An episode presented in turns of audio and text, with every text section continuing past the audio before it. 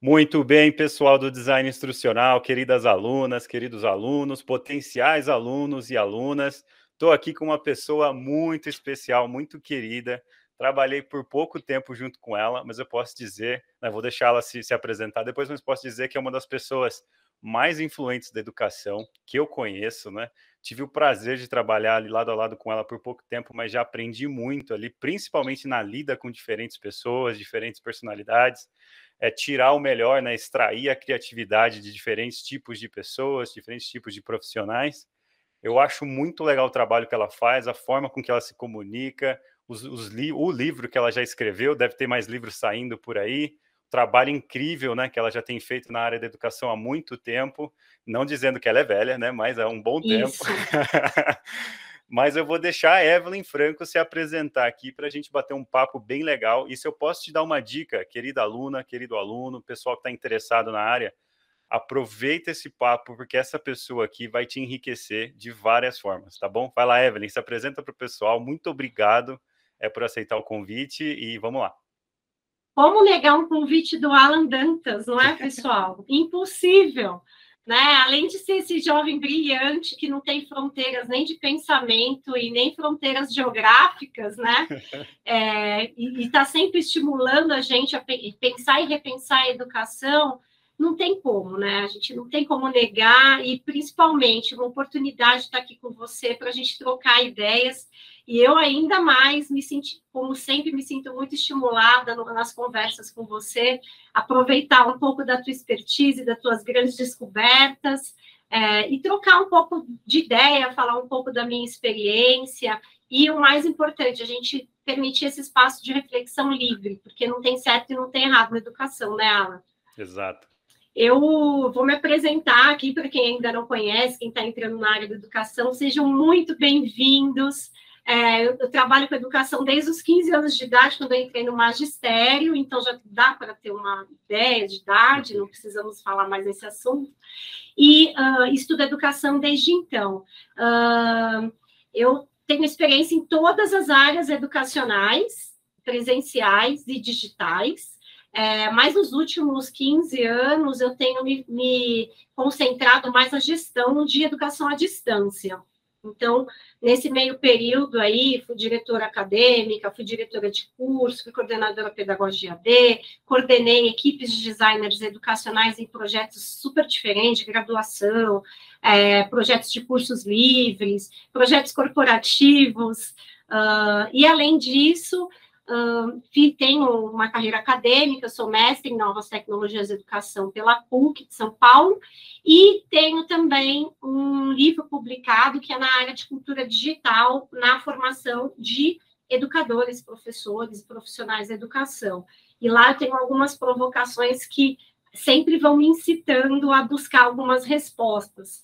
É, o livro ele foi publicado antes da pandemia, então ele está sendo reeditado. A gente está fazendo uma nova pesquisa, porque o contexto é diferente, mas o importante é, e aliás, a vida do pesquisador em educação é isso, né? É super uh, indo atrás de informação a todo momento para que a gente não, não, vá nos achismos, mas com dados a gente consiga fazer uma proposta é, embasada para esse desenvolvimento de habilidades e competências.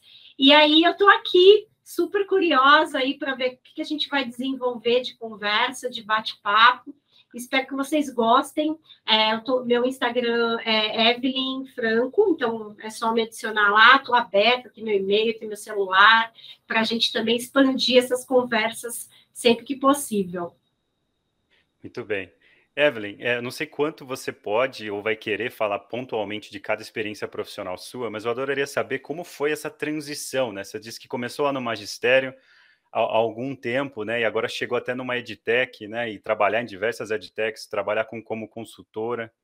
É, como é que foi essa, essa experiência sua e como foi a sua rotina ou seu dia a dia em cada uma dessas empresas enquanto você acompanhava essa mudança de mercado, se você puder compartilhar com o pessoal.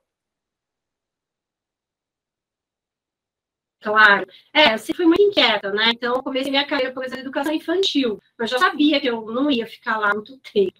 Então, uh, sempre me motivou a pensar e repensar a minha carreira foram os problemas da educação, né? Então, para eu é, ter uma transição que foi bem importante na minha vida, talvez vocês não, não nem tenham noção de que isso foi uma transição, porque muitas pessoas podem nem ser dessa geração em que vê o digital como uma coisa dissociada do presencial. Mas, é, como educador, a gente viveu um momento de resistência com, com o digital durante muito tempo, né? Uma resistência da, do, do, dos âmbitos mais formais da educação, e, é, acredite se quiser, as empresas nem consideravam isso de grande importância, né? Sim. É uma coisa é, distópica falar isso, meio esquisito. É difícil de acreditar, né? é difícil de acreditar. Então, uh, eu era, na época, eu era presidente da Associação de Professores é, dentro do ensino público, em que eu era funcionária pública, e eu era uma das militantes contra a educação à distância. Então, eu falei em palanques, é, provoquei discussões com a Câmara dos, dos Vereadores, por que, que eles estavam querendo promover o ensino de baixa qualidade digital para massificar e tudo mais. É, e aí, dentro dessas provocações mais políticas, é, uma das minhas colegas falou assim: Evelyn, quantos cursos digitais você já fez? Eu falei: eu não faço esses cursos, eu não vou fazer. É, não, mas você já fez? Porque eu estou gostando, eu estou fazendo, estou gostando. E era uma pessoa que eu falei: poxa, peraí. Vou fazer também. Na época tinham dois ou três cursos digitais de graduação, um, umas coisas experimentais. Eu falei, não, eu vou fazer pedagogia AD para eu avaliar o curso. Imagina, achava que eu era avaliadora do MEC, né? Mas falei, vou avaliar esse curso. Matriculei, eu já tinha feito pedagogia presencial, né? É, me matriculei, fiz o curso, e lá meu mindset mudou completamente. Depois eu tive que mostrar para as pessoas que me ouviram tanto tempo, dizer que era ruim, e falar, olha, então, estava completamente errada, tanto que a minha carreira mudou. É, dentro do ensino público, uh, até hoje, né, pós-pandemia, as coisas são um pouco adaptadas quando se fala em digital. Não tem uma, um projeto de educação digital. E na época, menos ainda, né? Não tinha possibilidade nenhuma de imaginar um ensino fundamental digital. Não dava. É porque a criança precisa de uma interação social, a criança precisa, é mais tátil, é mais interativa. E aí, quando aconteceu isso, eu tive que sair. Falei, não tem espaço para eu imaginar, crescer, me realizar, porque eu quero, acredito agora na educação digital. Então, essa mudança é, fez com que eu nas instituições de ensino, que na época, meados de 2009, era onde estava crescendo a educação à distância, e eu cheguei uh, ah, para formar diretores e gestores do sistema objetivo de ensino, que é muito conhecido Sim. no Brasil. É, e na época, uh, eu estava estudando tecnologia na aprendizagem no SENAC, que era a única pós-graduação que tinha nisso, inclusive, um parênteses, eu me formei em pedagogia AD, eu tenho dois diplomas de AD, um presencial e um digital, e avaliei bem o curso. É, e uh, é, nerd demais, né? E aí fui para essa pós-graduação em novas tecnologias do SENAC, e lá no Objetivo, uh, a gente fazia formações com esses gestores presenciais. Então, imagina que loucura! Você tinha que viajar o Brasil inteiro, levar caixas e malas de objetos e de coisas para promover cursos reflexivos com eles. E aí eu estava já no, no, finalzinho do curso, eu falei, peraí, vou fazer um projeto de educação digital para formação de gestores é, do sistema objetivo. Esse projeto foi feito no Moodle na época, é, tinha pouquíssima informação sobre design instrucional, tinha cursos de baixíssima qualidade. Eu fiz dois na época e não adiantaram nada, assim. Eu fui me formando como designer instrucional é, por conta da minha formação consistente em educação e por conseguir é, fazer essa transposição entre uh, recursos e funções executivas, habilidades e competências a, a serem desenvolvidas. Uh, implantamos até hoje, tem esse Moodle, até hoje eles fazem, né? E de lá eu fui para um outro grande desafio, que foi credenciamento de AD, mais uma resistência. O MEC era resistente na época com educação à distância. Então, para você defender para o Ministério da Educação que você quer um curso de graduação para formar profissionais em educação à distância, tinha que ter um bom projeto. e uh, na época era uma instituição que tinha mais de 50 anos de, de, de trajetória. Todos os professores faziam resistência porque eles achavam que eles iam ser substituídos pela tecnologia. Os alunos não queriam nenhuma experiência digital porque eles achavam que era baixa qualidade, porque eles pagavam o valor integral da, da universidade e não viam valor. É, nem queriam ver, estavam muito parecidos comigo na época lá de presidente de associação. E a gente tinha que construir uma cultura digital dentro da instituição. Numa época que não tinha Zoom, Google Meet, que as pessoas não usavam é, tanto esses recursos. Esses recursos eram usados por alta gestão, não eram para a grande massa de trabalho, né? E uh, tivemos que desenvolver um trabalho, demorou, foi um trabalho demorado, difícil, com muita pesquisa, é, para entender qual é o design que esse curso deveria ter, né? É, para a gente conseguir esse credenciamento do Ministério da Educação, e só um parênteses, né? Para você abrir um curso de graduação dentro de uma instituição de ensino, o MEC vai lá avaliar. E ele tem inúmeros quesitos que é sim ou não. Se tiver não, a tua nota vai diminuindo. Sim. E a nota máxima do MEC é a nota 5. Todo mundo quer a nota máxima do Ministério da Educação. Com certeza. Lógico, né? E a gente conseguiu começar a, a instituição dessa cultura digital. Nós tínhamos, quando a gente terminou o projeto, dois, um ano e meio depois, os alunos pediam para ter mais disciplinas EAD, e o. MEC nos credenciou como nota 5 acabou meu desafio lá, né? É, a hora que eu vi aquilo se realizar, a cultura a gente não tem controle, ela é pervasiva, né? Você que é da tecnologia sabe mais do que ninguém o quanto a cultura ela vai entrando no nosso DNA, vai mudando nossa forma de pensar, é, e com o digital acontece dessa forma. A gente passou por um período traumático de mudança de cultura e que de fato nunca mais será o mesmo, né? Não será mesmo. Ouvindo você falar, é. Evelyn, eu lembrei da época que eu fazia a Fundação Bradesco com internet de escada e ficava me questionando por que, que a galera não gosta disso, isso é sensacional, é de graça. Aí eu falava para minha professora da escola, eu falava para o pessoal que eu conhecia, eles, não, você tá maluco, curso online, isso não vale de nada, né? E, e, hoje você vê, tipo, o pessoal tá atrás, né? Você vê Fundação Bradesco, a meninada fazendo cursos online, colocando certificado no LinkedIn. É até fácil de se esquecer do passado, né? Agora que você falou que eu me lembrei, dei risada aqui da época que eu ficava mostrando meu certificado impresso da Fundação Bradesco, assim. Você sabe que eu, eu, eu fui consultora da Fundação Bradesco nessa época que você era aluno. A gente, eu no ensino cada vez médio. que eu abro a boca, parece que eu, que eu sou mais velha, mas eu fui consultora nessa época, é, e era assim, o carro-chefe, o quanto nós somos inovadores e tecnológicos e, e, e comprometidos com a formação do jovem, né? É, e eu fico super contente de te ouvir, porque um dos desafios é o engajamento, né? E ver, assim, que tão jovem, você, você é precoce de tudo, né, Alan? Mas é, é, tão jovem, já viu o valor daquilo, já aproveitou, como todas as oportunidades, né? Aquela frase, né, que a gente, que eu, lá, levo muito comigo, que as oportunidades nunca se perdem, porque sempre tem alguém que pega. Então, é. que sejamos nós, né? E eu virei, então... eu virei um embaixador da Fundação Bradesco aqui no interior, lá no interior de São Paulo, viu? Porque eu acho que eu, tinha 15, 16 anos e eu ficava mostrando e falando para todo mundo. O pessoal reclamava de emprego, eu falava, não arruma porque não quer. Aqui é a Fundação Bradesco, de graça. que demais, Alan, que demais. É por isso que você está hoje aí com uma, uma direção de carreira assim tão firme, né? Tão certa. É, é um privilégio se a gente puder contar essa história e, e, e envolver esses jovens que foram tão penalizados com a pandemia, com a sua formação, né? E que hoje tem muito, muito mais recurso que na época para você se formar, né? E o desafio de fato, agora é escolher, né? É escolher e o desafio é a qualidade também. Porque hoje a gente está vivendo, do meu ponto de vista, né?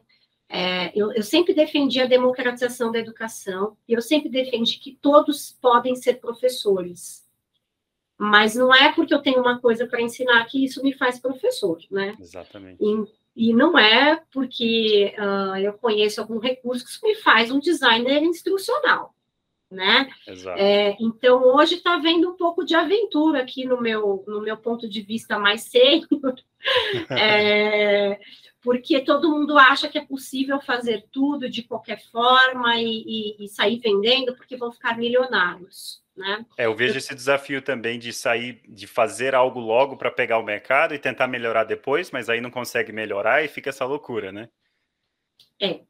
Você sabe que o índice da Hotmart de solicitação de devolução é, de, de valor pago pelo curso é um dos, das grandes dores da Hotmart hoje. É claro que a Hotmart não, não, não tem, isso não, é, não afeta a estrutura da Hotmart, porque a Hotmart, todos sabem, é uma operação financeira, não é educacional, uhum. né? É, por trás da, da, da, Hotmart é um banco, é uma fintech que funciona, é, mas a sua, a, ela vai para o mercado como, como uma, uma, uma promotora de né? cursos né? online, marketplace de cursos online, mas é um, é um índice absurdo, porque as pessoas investem na, no marketing, na imagem, no copy, em tudo, e quando as pessoas entram lá, elas veem pouco recurso, elas pouco aprendem. É muito normal você colocar no reclame aqui, eu já fiz esse exercício. É, das maiores reclamações, as pessoas reclamam muito de vender o que eu ia aprender, alguma coisa, e eu não aprendi não me falaram, as pessoas não entregam o que elas sabem. Então, é, é uma mentira, né? A gente não está vendendo é, é, uma aprendizagem, a gente não está compartilhando, né? A gente está vendendo uma ideia que ela não se efetiva. Então, tem um terreno ético, além do terreno pedagógico, que precisa muito ser discutido e mostrado, né? Até para que você saiba selecionar cursos de qualidade, né? é, como um, um, um, estudante, né? É, eu não falei nada ainda para vocês, mas eu tive uma passagem muito breve na EBAC, né, como diretora acadêmica. Foi é, muito legal, por sinal. foi bem intensa, gente, sério, é, e muito profunda e muito legal. E uma das questões que eu, eu sendo consultora de EdTech, sendo consultora de grandes instituições de ensino, é, eu posso dizer, a questão do compromisso com a estrutura pedagógica e educacional dos cursos da EBAC são indiscutivelmente mais avançados do que muitas universidades. Eu presto consultoria para uma universidade é, e, eu, aliás, uma coisa que eu queria contar, é, essa semana estive num evento, semana passada, que é um simpósio, uma, um seminário da Associação Brasileira de Educação à Distância. Eu lá tive com alguns colegas, amigos que são decisores de educação, que são do governo, ou, ou que são reitores, são pessoas que estão muito posicionadas, são as pessoas da minha faixa etária, tá, gente? Da minha, eu estou ali. E é, a gente estava lá, e uma das coisas que a gente estava discutindo muito é a educação precisa se reinventar. Só que isso eu escuto há 20 anos, tá, gente? Mas é, agora está todo mundo numa sensação de emergência, de urgência. Estamos atrasados. Né? Precisamos, né? estamos muito atrasados. A educação demora para se transformar. Isso a gente está falando num contexto de educação mais formal. E eu, com a experiência da EBAC, conhecendo profundamente a estrutura dos cursos, o compromisso da empresa, é, as equipes, gente, o apreço é, intelectual e estético que a EBAC tem, é, e olhando né, aquele cenário, eu falei, caramba, para onde está indo esse universo em que a Lura compra a FIAP, em que as instituições estão tentando entender é, é, como fazer uma coisa que já está acontecendo no ambiente das edtechs. E conversando com muitos jovens, né? É, eu tenho irmãos, de, eu tenho uma irmã que acabou de completar 19 anos. É, conversando com ela, conversando com outros jovens, é, eles não querem muitas vezes fazer graduação não faz sentido mais fazer graduação. A gente está vivendo num, num, mundo muito louco, assim. É o, é o, o Black Mirror da educação, assim, Exato. formal o negócio. E o engraçado e... é que isso não está refletido ainda 100% na América do Norte, né? Estou aqui no Canadá, só para contar que uma EdTech comprou uma universidade bem estabelecida, o pessoal pirou. Aí comecei a mostrar os números, né, de EdTech, upskilling, reskilling e tudo mais. O movimento aqui está muito atrasado em, com, em, comparação à América Latina, mas muito mesmo. Não tem muita competição assim aberta igual na América Latina, que você pega a Lura, Ebac, Creana, você pega esses, esses players que estão se estão se estimulando e se, se, se, se, motivando ali nessa competição saudável muitas vezes, né? Aqui não tem, aqui você tem grandes empresas como Coursera, alguma coisinha pontual de tecnologia, mas o pessoal ainda está muito orientado à graduação. Está acabando, está mudando, né? ainda está naquela fase do pessoal se negar a entrar na universidade, mas não saber o que fazer, fica naquela geração nem-nem. Né? Nem trabalha nem, nem estuda. Mas é, tem um, um, campo aberto muito grande também, e eu estou me, me, orientando muito em trabalho de pessoas como você, por exemplo, e o trabalho também que eu fiz na EBAC, porque eu acho que o caminho da América do Norte, países mais desenvolvidos, vai ser o mesmo que a América Latina está fazendo, só que a América Latina está na frente, na verdade, nesse aspecto de upskilling e reskilling, né? Ah, muito na frente, muito na frente. É, a, eu tenho o Felipe Barroso, vou te apresentar ele, ele está aí no Canadá também. Ele foi meu Legal. diretor na Anima e na Laureate. E ele está fazendo um sabático, está fazendo uma pós-graduação aí, ele falou exatamente a mesma coisa. Ele falou, eu estou aqui no papel de aluno e eu estou vendo, assim, um terreno absurdo aberto aqui para produtos educacionais é, que se comprometem com a entrega da aprendizagem e não com o diploma. Né? Hoje, no Brasil, infelizmente, eu posso dizer que se você faz uma faculdade, uma universidade de marketing, você pode sair sem saber fazer uma campanha. Exato. Do mesma forma que você fazer um curso de pedagogia, depois eu vou falar do meu livro, tá? Para quem quiser, Opa, tiver interesse para adquirir, mas eu vou discutir um pedacinho dessa pesquisa, porque é interessante falar disso. É, na época que eu entrevistei o, o o meu público-alvo, que eram as pessoas da educação, eu perguntava: você tem interesse em trabalhar com tecnologia na sua área? Não. Eu fiquei louca para depois da pandemia ligar para essas pessoas e falar: e aí? E aí, como é que você fez, né? Conta né? mais. Conta mais aí. E, desculpa, gente, o pesquisador não pode ter essa postura, tá? Mas, gente, a gente é humano também, né? Mas é e aí. de folga, né? E pode ser enviesado. É, é. e aí, é, eu estou dizendo isso para dizer que uh, você pode sair de um curso de pedagogia sem saber fazer design educacional porque na, na no currículo do, da pedagogia não existe essa necessidade. Então, uh, eu tenho, eu como pesquisadora, mestre das universidades, eu tenho olhado com mais apreço para as iniciativas de EdTech hoje como profissão.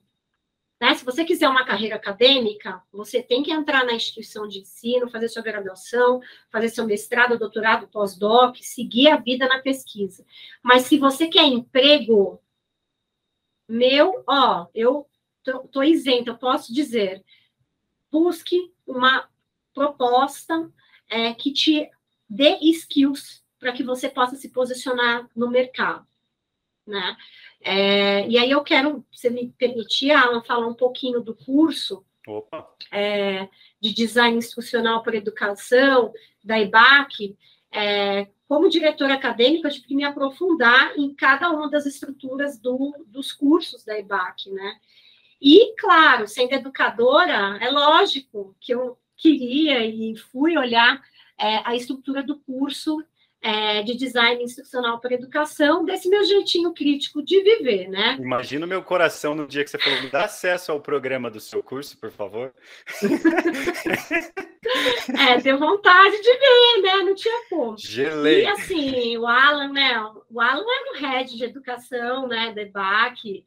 É, a responsabilidade do sucesso e do não sucesso daquela análise era dele, né? E conhecendo a equipe, conhecendo os esforços, conhecendo até o professor, né? É, fui lá fazer uma análise crítica do curso. E uh, eu também fiz um curso de design, dois cursos de design instrucional lá no início. Conheço as pessoas que promovem cursos de design instrucional no mercado. É, ajudei a conceber uma pós-graduação de design instrucional que vai lançar ano que vem. E uh, tem um curso de curta duração, que eu conheço profundamente da SPM, que também é de design educacional, acho que são quatro dias tal. E fui bem, vamos olhar, né? E olhando para a estrutura do curso, conhecendo é, de educação e da necessidade ferramental do design educacional, que para mim, eu falei para o Alan quando eu cheguei, falei, eu nunca tive facilidade em contratar um design instrucional. É a figura mais difícil de se contratar. É, e acho que é importante a gente falar sobre isso. Com certeza. É, tá na listinha olho... de perguntas. e, e, a estrutura é, do curso é completa. É completa. Eu fiquei abismada, não tem nenhum pitaco, porque uh, tem uma, uma é, desde alguém que nunca na vida trabalhou com design instrucional, até alguém que tem uma visão educacional, consegue se atualizar e se integrar com esses conhecimentos de forma ferramental, que é o grande, de, grande deficiência dos cursos de é, design institucional que nós conhecemos. É, assim como essa live, é, que ela poderia ser uma aula de um curso, né, é, que a gente vê por aí, mas a EBAC promove essas discussões, essas reflexões para todo mundo de forma democrática, né, é, para esses cursos podia ser uma das aulas. E aí eu digo para vocês, vocês vão sair daqui com reflexões, com, com, com, questionamentos, com posicionamentos a favor ou não, mas e as skills para design institucional? Precisam sair? Não, porque a proposta aqui não é esse. Aqui, né? depois eu vou te perguntar das esteiras de produção, você pode falar o quanto você quiser. Se você não participou de uma, se você não refletiu ou não documentou isso numa planilha, não fica tão claro, né? Não, não, não dá. É, eu tenho uma produtora de, de conteúdos educacionais, ainda sou, eu sou empreendedora. É, e dentro da Imagine Words, uh, a gente tem muitos fornecedores. Mas a pessoa que tem uma peça mais, mais importante, chave, é o design instrucional. Por quê? Se o cara do audiovisual falar assim, ah, a gente vai fazer uma modificação aqui, que a luz não ficou legal, e porque a linguagem não vai ficar muito boa, vai ficar melhor assim, aí ele adequa. Geralmente, quando o design institucional não participa disso, dá mal, dá erro na parte educacional, porque tudo faz sentido quando é pensado educacionalmente, tudo precisa fazer sentido pedagogicamente. Então, para mim, o design institucional é o, é o que pensa tudo, junto comigo, junto com, com, a, com as coordenações. Então, é, hoje, quando você fala em esteira de produção, você precisa saber do zero. Tudo bem, ah, tem, temos que saber da pirâmide, temos que, temos que saber e, e, e, vamos atrás. Agora, como é que a gente faz? Como é que a gente pega aquilo e transforma num objeto, transforma numa experiência educacional? Esse é um desafio que eu não sei responder, porque não tem um caminho certo. Cada projeto tem o seu desenho. É. E é, é, é, existe uma necessidade da gente estar aberto para escutar o projeto, em vez de sair propondo objetos e coisas, que eu já vi muita gente fazendo isso. Autotecnologia, metodologias ativas, e o aluno é passivo. Já fazer o que com isso? Vamos fazer articulate, né? o aluno está com celular e não funciona. é, exatamente. Curso, sei lá, curso para articulate para design. Tá, e aí o público? Aí você vai lá para a empresa, apresenta, e aí a empresa vem para você e fala: você me propôs isso, mas ninguém está consumindo porque não consegue, né? Gente, é muita responsabilidade. Então, estar com alguém, né? Estar numa uma vertente de um curso que, que te dá essa, esse sabor de como é que faz, isso no mercado eu desconheço, né? Então, eu, eu sou uma back lover, não tem jeito, é, mas o curso de design instrucional e educação é meu queridinho, né? Então, é, posso dizer para vocês, alunos e não alunos, e quem os alunos peguem no pé aí da EBAC, do Alan, é, se, ach, se, acharem que está meio descolado da minha impressão. E falem para mim também, que eu também vou. Mas eu acho é... que eu tenho tempo recorde de resolver feedback. Viu? Eu recebo feedback no mesmo dia, o material já está ajustado, um, um adendo de vídeo já está gravado. É isso, é isso, porque é a necessidade do aluno, né? Esse compromisso com a necessidade do aluno, né?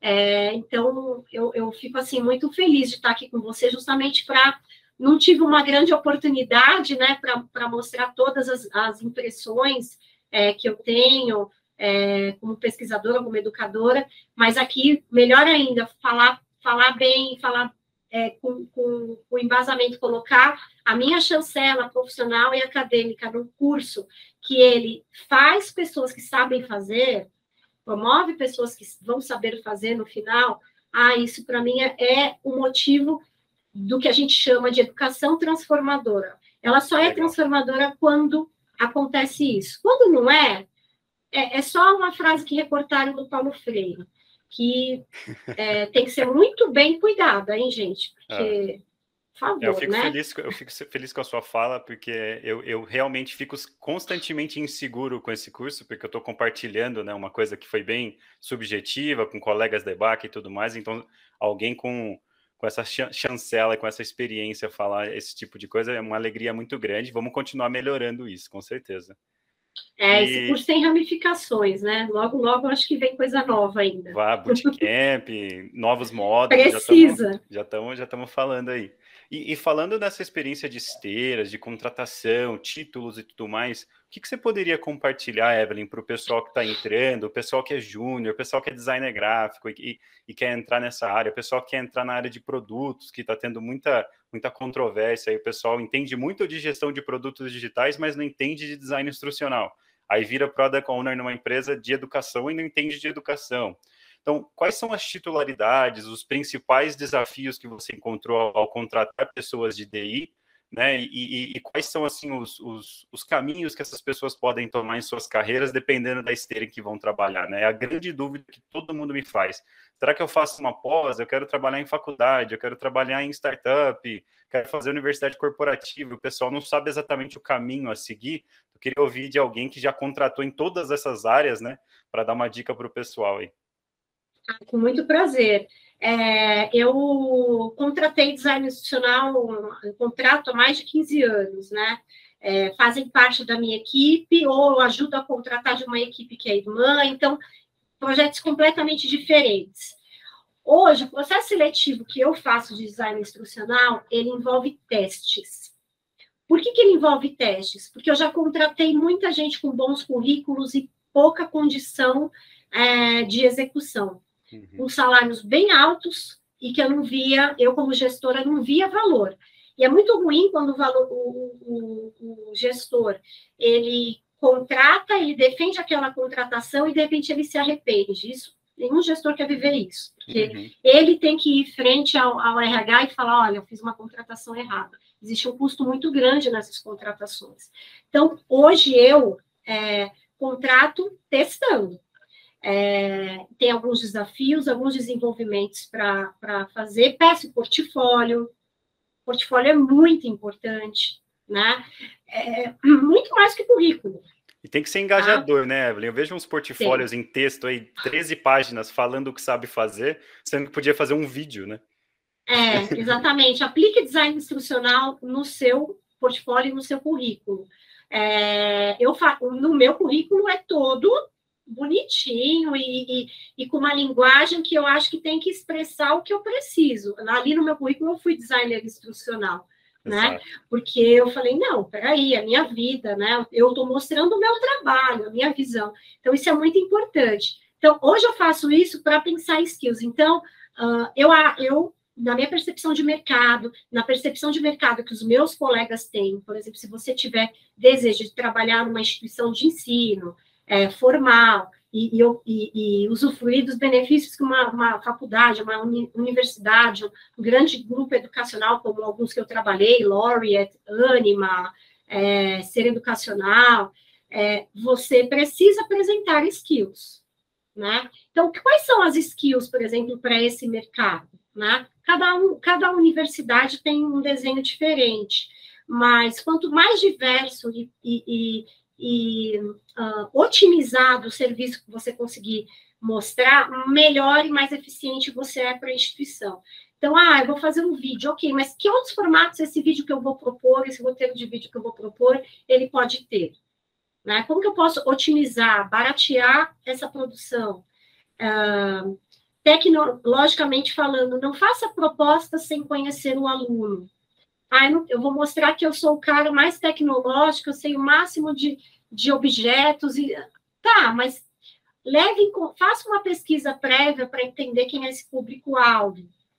já estou falando isso porque eu fui consultora de uma escola de alto ticket para médicos, em que a gente tinha um curso de três meses que custava 18 mil reais para médicos. É, ele tinha uma imersão presencial e depois era digital. E, na época, a diretoria dessa empresa falou assim: é, a gente não quer baratear esse curso, ele vai ser digital e a gente vai manter esse valor. Tá bom. É, e eu fiz uma contratação de um, dois designers educacionais muito bem posicionados, um currículo maravilhoso tal, e eu acabei fazendo o projeto inteiro. É, porque eles não levaram em consideração que, além de médicos, a maioria tinha entre 38 e 46 anos, que a maioria acessava mais pelo celular, que eles não tinham tempo para fazer grandes interações e não queriam, porque eles reclamavam, ah, eu tenho que clicar em tudo isso, eu tenho, né? Então, uh, isso é muito importante, você entender o público, fazer uma proposta e um desenho que seja compatível com a necessidade do público, e não quanto você quer parecer é, competente ou parecer habilidoso. Uhum. Mas uh, eu entendo que o design é, educacional ou instrucional hoje, ele tem que, sobretudo, uh, conhecer muito de muita coisa. Mas uh, você sabe que eu acho mais importante do que isso? A pessoa ter uma mente aberta, ela consumir músicas diferentes, comidas diferentes, línguas diferentes, pessoas diferentes, ser uma pessoa aberta para ouvir diferentes ideias e poder receber as diferentes ideias sem oposição, acho muito mais difícil do que as habilidades é, técnicas. Saber receber um feedback negativo, né? é. É eu já colocado. recebi alguns, é duro, mas é duro. É, nessas horas a gente tem que se destituir do que a gente acha que sabe e aprender de novo. Né? Eu estive no evento da EBAC com, com o pessoal do TikTok e Meta semana passada, é, na posição de aprendiz porque é, eu não conheço muito bem os usos é, pedagógicos do jeito que eu gostaria do TikTok, por exemplo. Sim. Eu ainda tenho uma concepção, quando eu penso em TikTok, de dancinha. Né? Então, eu falei, calma, vamos desconstruir, vamos lá falar com quem sabe, quem está fazendo, e vamos fazer as perguntas certas. É, antes desse novo emprego na Pilot House, eu tinha uma concepção errada também de marketing digital, dessas plataformas, e é muito maior do que eu imaginava. É legal quebrar esse paradigma, né?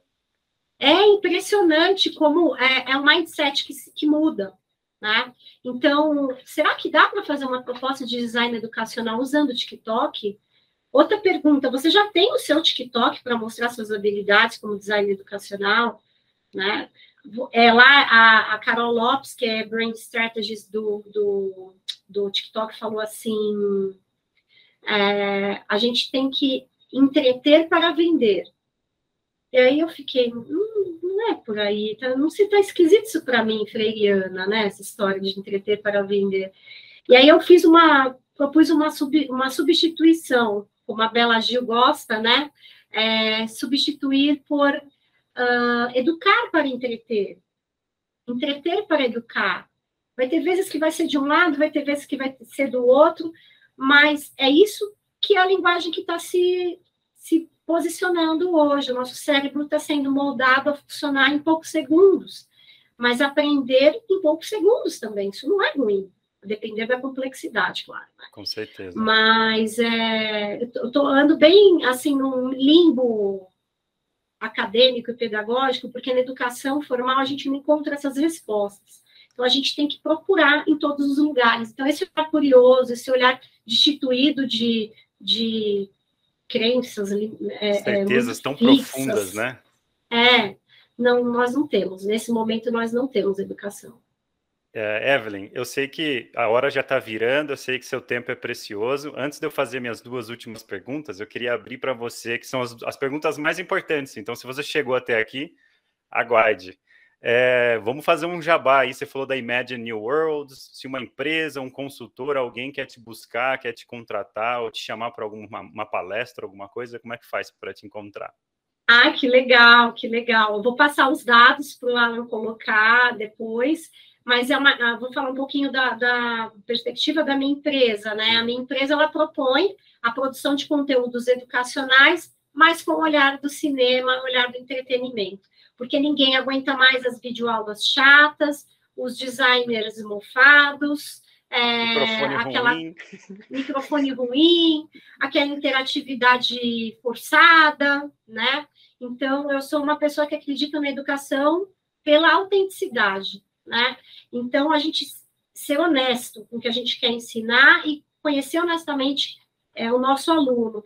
Então, a, a minha empresa, ela se propõe a fazer isso. Então, eu fui estudar cinema, para fazer educação, não para fazer venda, não para fazer entretenimento, mas para promover aprendizagem.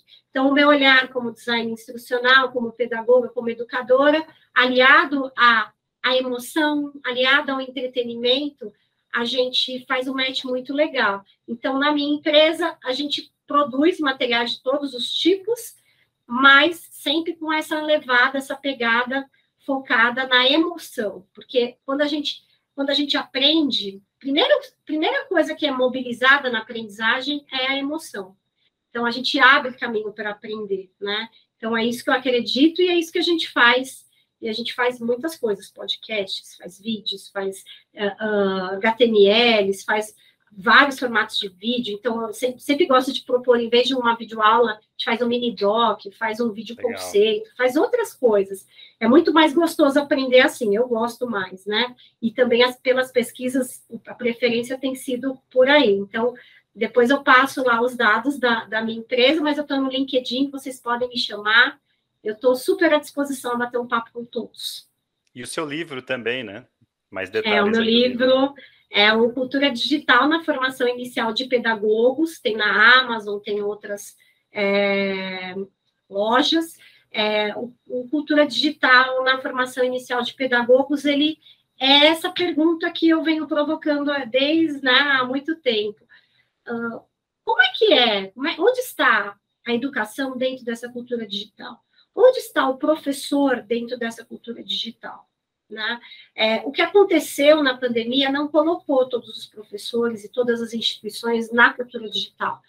Foi remoto, foi uma coisa adaptada, né? Mas para pensar uma educação séria digital, a gente tem que pensar nessa cultura também. Então, essa é a proposta desse livro, que vem com perguntas bem instigantes, cabeludinhas, é, para ajudar a gente a refletir também sobre isso. É, ao invés de se adaptar, a gente tem que se transformar, né? Então, a, a, o digital ele exige uma transformação de cultura, não só uma adaptação, né? Que é o que os professores sofreram durante essa pandemia, infelizmente.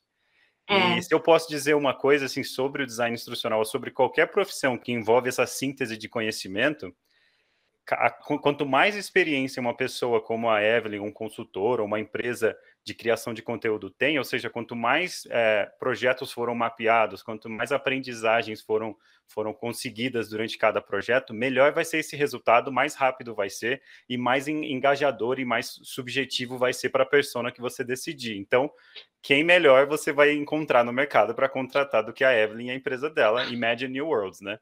Já mapeou todos Legal. os cenários, né? Todas as diferentes indústrias, já trabalhou com edtech, com faculdade, com empresa pequena, com empresa grande, diferentes, dif, diferentes estágios da pirâmide de Maslow, né? Desde a pessoa que está querendo sobreviver até o cara que está querendo se refinar e pagar 18 mil por uma interação sobre conteúdo que provavelmente já sabia um pouco. Então, é, não tem nem o que dizer, né?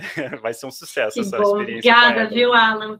E, e, assim, sobretudo, essa provocação para vocês, sejam curiosos, vão fazer tudo para todo mundo que vocês acharem que podem ajudar com, a, com, com, o desenvolvimento das suas habilidades, porque a cada projeto você leva uma mala legal, um portfólio Opa. legal, aprendizagens legais, então se exponha aos desafios, se exponha a aprender e arrume desafio para você fazer. Arruma sarna para você se coçar. Nem que seja voluntariado, Porque... né? Faz, nossa, quantas vezes eu fiz, e até hoje, estou sempre alguém me chamando, e eu estou, inclusive, eu posso falar de um projeto Opa, é voluntário. Tem um projeto, depois sigam lá no Instagram, que é o Prof School. Prof School. Ah, o school é de legal, mas school de escola, entendeu? É, então, o Prof School ele é um projeto é, de, de, como que eu posso dizer, de vontade, de, de crença, de, de propósito, que é os professores influenciadores. Então, a gente quer promover a educação digital, para, é, é, a competência de empreendedor digital para os professores. Então, a gente quer formar influenciadores, mas professores, porque hoje já tem muito influenciador que não é professor, mas está vendendo curso. Então, já que os professores nasceram para influenciar, a gente quer ajudá-los a se posicionar na internet para isso. Vale a pena acompanhar. A identidade visual já está bem bonita que eu estou acompanhando hum. lá. Legal, Alan. É. Aí, para fechar, então, Evelyn, assim, o, o, quem manda no tempo aqui é você, mas para fechar, eu tenho duas perguntinhas. Uma, é, qual que é o futuro dessas três indústrias, na sua opinião? Assim, as edtechs, as universidades mais tradicionais, com esse ensino digital, né? E a universidade corporativa como um todo, né? Eu estou muito de olho no que empresas como Localiza, Visa, até mesmo uma de, de financeira que eu esqueci o nome agora, que já já vou lembrar, eles estão sendo referência na universidade corporativa exatamente por essa questão estratégica assim do, do design instrucional, de, de pegar designers instrucionais que são é, especialistas nas áreas, né? Especialista em TI e EDI, né? Um abraço para o Pedro aí, que é, que é referência em TI e TI, né? Beijo, Pedro ou design gráfico, marketing e produto, e também DI, né? A Fernanda Debac também é a minha referência disso, né? E, e como você vê o futuro dessas três vertentes e como o pessoal que é mais interessado em uma ou em outra poderia se engajar e começar a se preparar para entrar nelas? Você fez uma pergunta bem provocativa, né, Alan? Vou ter que me posicionar agora.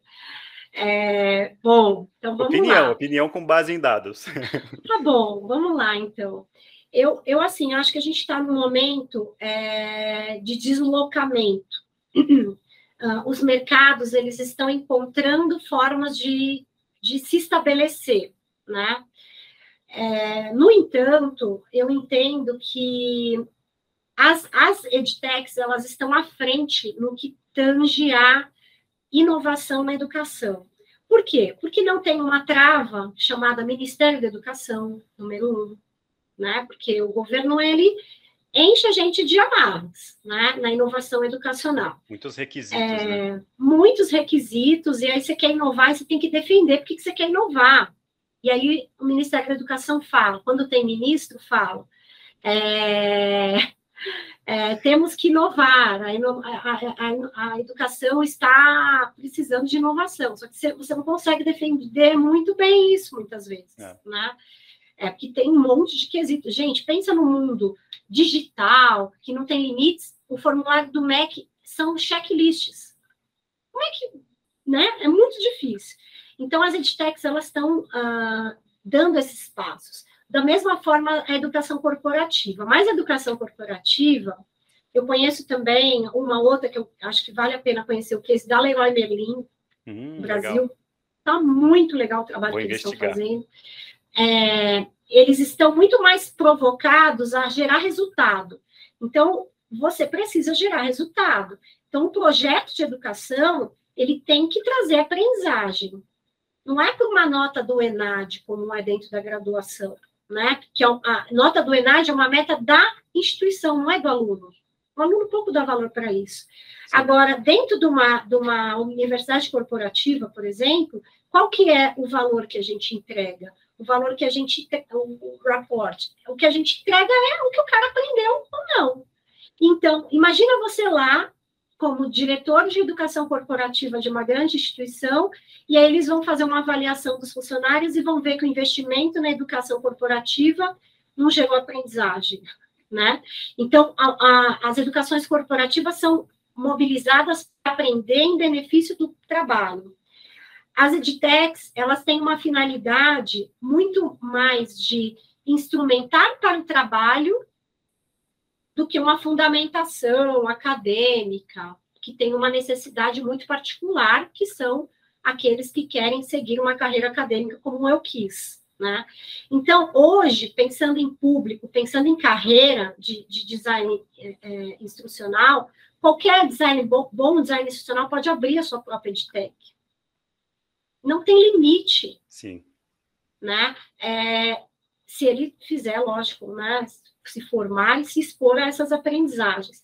É, dentro do mercado da educação corporativa, pensando em salários, é um excelente salário, tem benefícios maravilhosos, né? Dentro das instituições formais de ensino, você tem benefícios como, por exemplo, fazer cursos de graduação lá. Não necessariamente eles exigem que um design instrucional tenha especialização, por exemplo, mas a graduação, sim. Eu já contratei dentro de faculdade é, design instrucional que não era graduado e que, pela bolsa, conseguiu se graduar, né? Então, os benefícios são muito mais voltados para os cursos, né?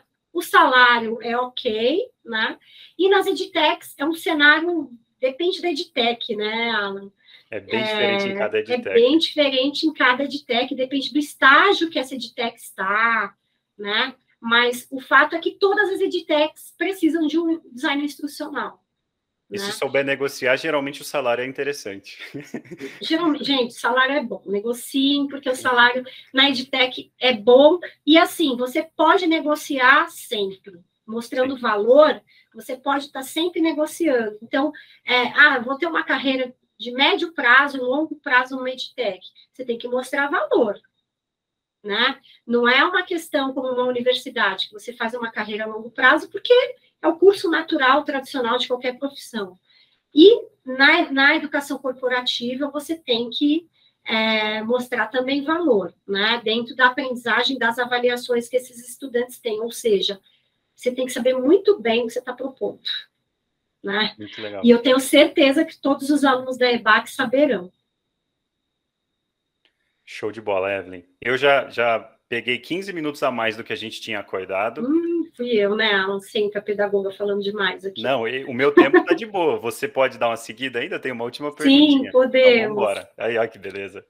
É, e, e, os desafios dessas três indústrias que você acha que você, por estar imersa em todas elas de, de alguma forma ou outra, quais são os desafios que elas vão encontrar, além do financeiro, né? Que a gente está com um problema geral aí, que ainda vai chegar um problema econômico, tá todo mundo é, voltando para a caverninha, todo mundo segurando os estímulos de marketing, todo mundo tentando segurar o caixa, porque a regra agora é sobreviver à recessão.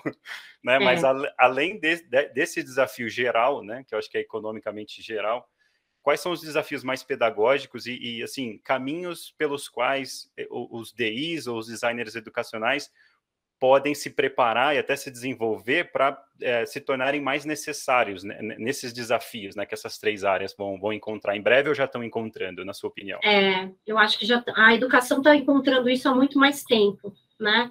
É, até porque uma senhora dentro desse contexto, né? É. Ela está encontrando há muito mais tempo. É, dentro do, do cenário de, de, da educação formal, é, de universidades e, e e aí eu posso falar até mesmo de ensino básico, ensino fundamental, ensino médio, porque nós temos designers institucionais também trabalhando na educação básica. É, o grande desafio é você saber muito bem propor dentro de habilidades e competências muito bem mapeadas.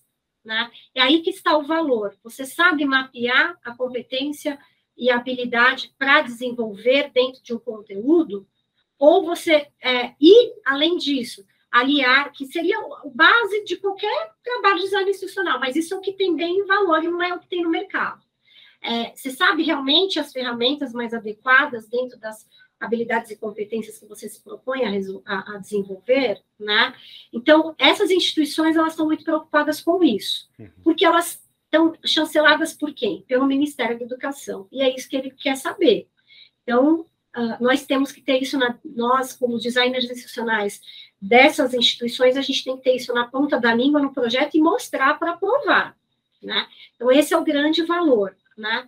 Nas edtechs, é, eu, eu, eu, vejo, assim, que com essa situação toda que tem acontecido, né, no nosso cenário, é, que, por um lado, a gente está num, num, num, a gente estava conversando um pouquinho antes, né, uhum. num terreno de expansão em comparação ao mundo todo, né, é, e o mundo todo está olhando para o Brasil, ou, é, onde que essas edtechs são parar, porque elas crescem Não tenham tanto. dúvida, gente, o mundo todo está olhando para o Brasil em termos de edtech e startups. Só para reforçar é, a ideia aqui. É impressionante. É, o Brasil nunca foi referência em muitas coisas na educação, mas em crescimento de EdTech é, é impressionante, de fato. Só um minutinho. Uhum.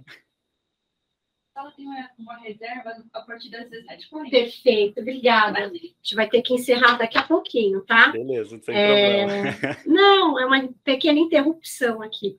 Mas é... eu estou dentro de uma instituição de ensino, inclusive, hoje. Ah, tá, não. É... E aí, dentro da, é, das edtechs, dentro desse cenário, nós temos condição de, de dizer que o caminho usado pelas edtechs da venda de valor está é, dando muito certo.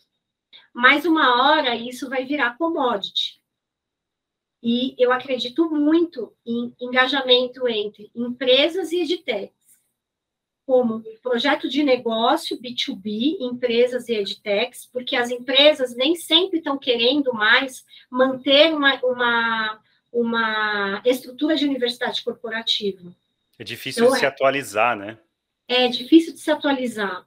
E uma vale hora ou outra eles estão... pessoal Desculpa, vale a pena o pessoal dar uma olhada o que o governo do Paraná está fazendo com a Lura também. Né? O governo do Paraná contratou a Lura para dar um acesso é, é, é, completo, né, integral a todos os produtos da Lura para todos os alunos do ensino público do governo do Paraná. Então, é já um começo aí do que a Evelyn está falando, né, um exemplo. É, e, e, e também, assim, além de ter essa conexão, é, ter o mesmo compromisso que a EdTech tem e o mesmo compromisso que as universidades corporativas têm, que é dar habilidades. Não é fazer curso. Design educacional não faz curso. Tá? Se a, se a mãe perguntar e falar, o que, que é mesmo isso? Nunca fale, eu faço curso. Tá? Ou eu faço... Você não faz, porque ninguém faz aprendizagem de ninguém. Né? É, mas você possibilita, você favorece, você sabendo bem, direitinho, onde você quer chegar, você uh, consegue. E dentro da, da, das universidades corporativas, eu vejo que cada vez mais elas vão perder sua força por conta do alto custo e alguns incentivos que estão sendo cortados também, né? Então, eu novamente é, enfatizo, acho que a força está com as edtechs e a oportunidade está nas instituições formais de ensino.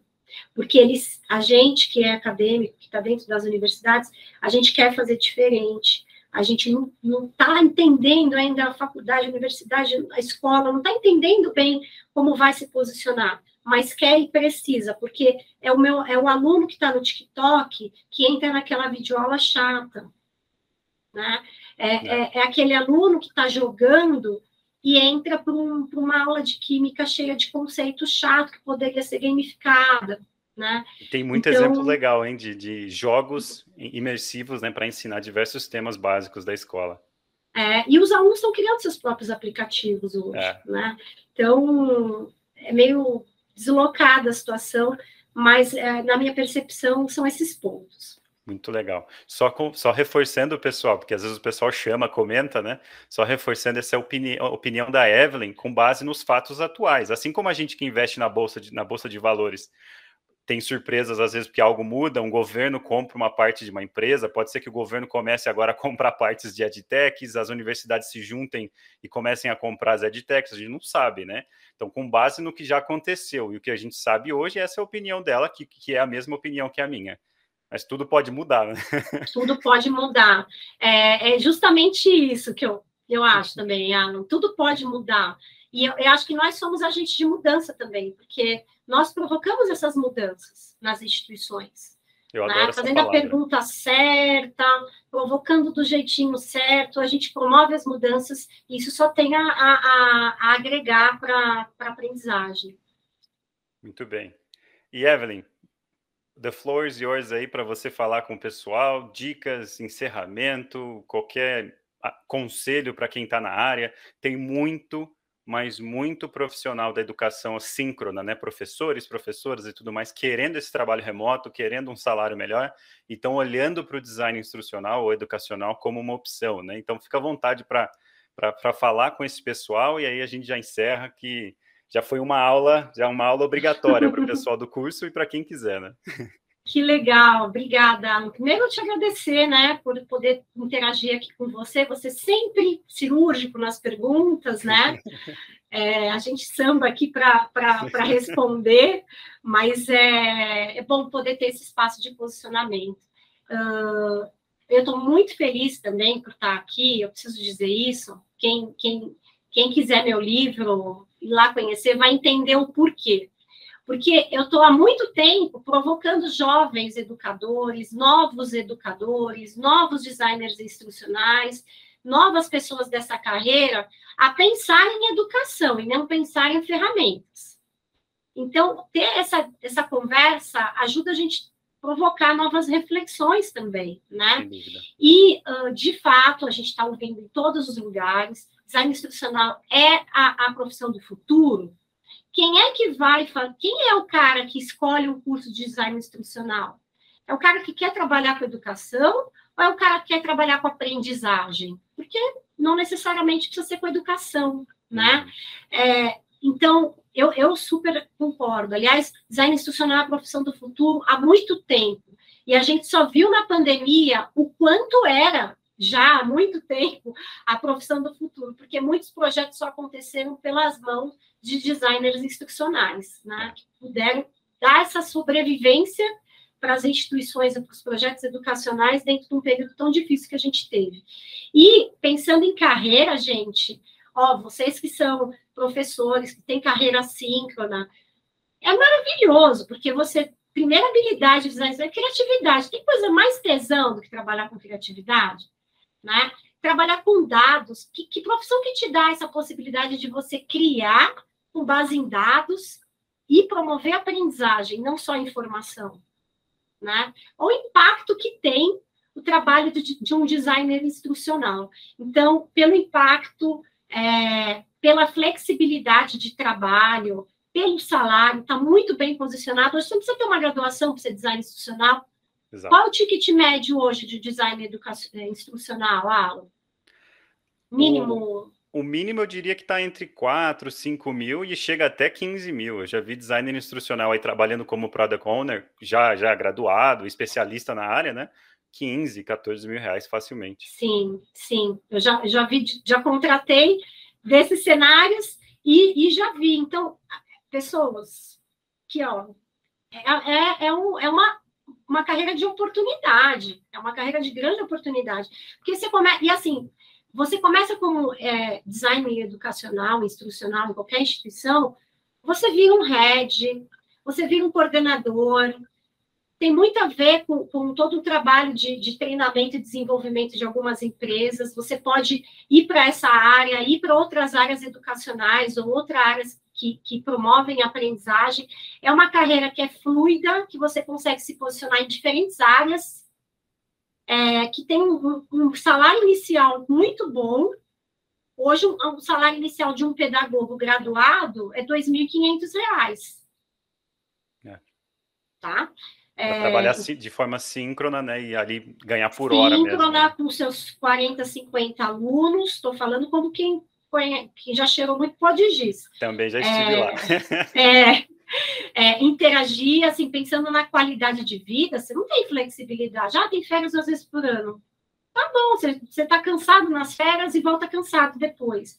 Então, é, é, uma carreira muito boa, é uma carreira que te dá essa flexibilidade de você estar tá trabalhando no Canadá, por exemplo, é, dentro de um, de um projeto é, aqui na América do Sul, no Brasil, né? Não tem paredes entrega à noite redes. as coisas, né? E vai entrega viajar de, de dia, passear de é. dia.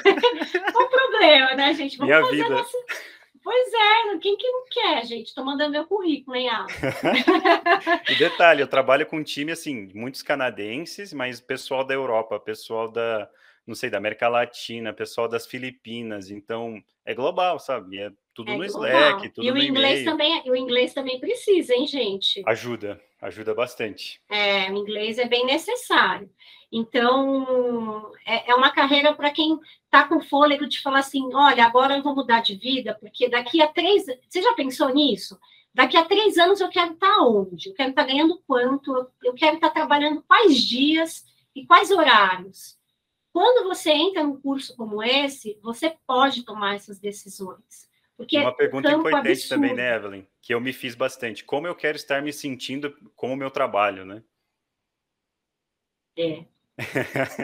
Porque tem Isso, gente que deve estar Alan. ganhando muita grana, tem gente que está numa profissão bacana, LinkedIn tá lindo de ver, mas o cara não tá E bem. a não. qualidade de vida, É. né? É, você sabe, eu eu prezo muito por isso, né? É, hoje você tem uma fluência é, dentro da carreira de design institucional é, que se você, você muda, você faz outra, outra coisa. Você faz a sua carreira, você cria a sua edtech, você cria o seu curso, você é protagonista da sua vida dentro de uma carreira como essa. Não. Tem muita gente fazendo curso, vocês sabem, né? Melhor que eu. É, só do pessoal Mas- que veio aqui no, no, no Day Talks, tem muita gente. Felipe Amaro, né, tem a consultoria dele, está fazendo a, a EdTech, tem o mesmo, praticamente o mesmo modelo de negócios de contratar professores que a EBAC tem, só que numa escala menor. né? A Carol, que trabalhou comigo na minha escola de inglês, hoje tem a escola de inglês dela, trabalha digitalmente, trabalha com professores presencialmente dentro das empresas. Então, não é impossível, basta querer, né? Basta querer trabalhar muito, viu, gente? Mas é no começo, depois fica tudo mais administrável, né? É. Então, é, quem está aqui, quem tem interesse, é, pesquise mais, não é só uma versão minha, não, tá? É, é, vão, vão falar com as pessoas que estão no mercado, que vocês vão ver. Só pergunta assim: que dia que você trabalha? Qual hora que você trabalha? Você vai em casa? Quanto que você ganha? E aí vocês fazem uma pesquisa de mercado de vocês para vocês constatarem esse fato, porque de fato é, é, existe essa flexibilidade é, de vida e o trabalho ele tem que vir para agregar a nossa vida e não o contrário, né, gente? Não precisamos disso. A vida é tão curta, É isso aí. né? Evelyn, muito obrigado mesmo por essa aula, né? Sempre toda a interação com você é muito positiva, me alegra e me anima para o meu trabalho cada vez mais. É, só reforçando aqui para o pessoal, não tenho dinheiro para fazer o curso. Chegou até o final desse, dessa conversa aqui, não tenho dinheiro para fazer o curso, estou com dificuldades, quero trocar de área, preciso de alguma ajuda. Me chama no LinkedIn, cara. Vai ser um prazer te ajudar com, da forma que eu puder. Né? O nosso objetivo é elevar a barra da educação. Se você está afim de fazer isso, mas está sem recursos, me chama que a gente dá um jeito. É isso, que nem o Pedro fala, né? Pô, é, você quer saber uma coisa? Vai lá e pergunta, vai lá e É. dá as caras, é um bom começo para uma mudança de vida, né? Que é melhor Acesse. exemplo que a Bárbara, a Bárbara Zampoli, aluna do curso, é, me chamou, se, se propôs a ajudar com o que, que for, ah, posso te ajudar com a rede social, te ajudar com o que for. Eu estava pensando em fazer Day Talks, falei, você vai ser a primeira do Day Talks, vamos lá. Tá trabalhando no EBAC hoje. Olha que demais. É, então. Que demais, gente. Olha aí, cola carudo. no Alan. Cola no Alan que vocês vão se dar muito bem. E eu tô aqui para o que precisarem também, me acessem, que eu também, o que eu puder ajudá-los, orientá-los e bater um papo, tomar uma cerveja se estiver aqui em São Paulo. Opa. Tamo junto. Fechou então, Evelyn? Hum, Muito obrigada, Alan, de verdade. Foi um privilégio estar aqui com você, viu? Eu que agradeço. Até a próxima. Até a próxima. Sucesso, pessoal. Valeu.